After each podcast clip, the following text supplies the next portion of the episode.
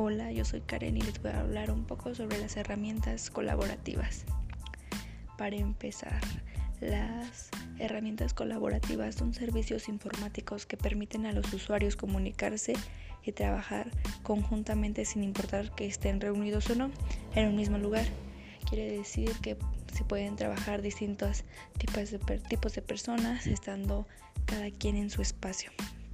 Algunos tipos de estas son Microsoft Office, Drive, las redes sociales, wikis, blogs, chat, los podcasts.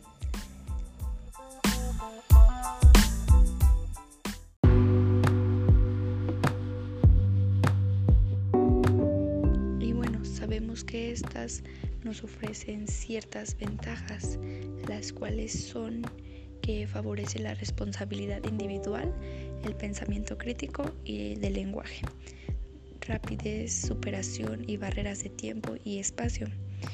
Generan conocimiento, cautoría, comparten archivos como actas, hojas de actividad, material fotográfico o videográfico. Facilitan el trabajo a distancia entre los miembros de asociación, federación, grupo operativo, etc. Se pueden organizar los documentos en distancias carpetas, bueno, en distintas o puede ser una sola, puede variar.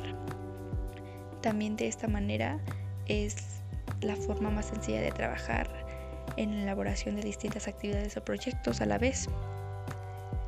Se pueden subir documentos escaneados y editarlos, pero igual tenemos ciertas desventajas. Una de ellas es que depende de la conexión a Internet riesgo de percepción de informabilidad, dependencia de la infraestructura computacional, inseguridad de datos. En la red, las herramientas de trabajo colaborativo también pueden ser usadas como para mostrar contenido no apto y que perturbe de una forma u otra la inseguridad y dignidad del ser humano. También, asimismo, pueden llegar a ser una adicción y crear dependencia entre los usuarios, que puede resultar con daños neurológicos, además de cambios notables en la conducta. Y bueno, esto es lo que nos vienen ofreciendo los, las herramientas colaborativas, que prácticamente las usamos hoy en día bastante y seguramente no sabías que era una herramienta colaborativa. Y pues eso es todo.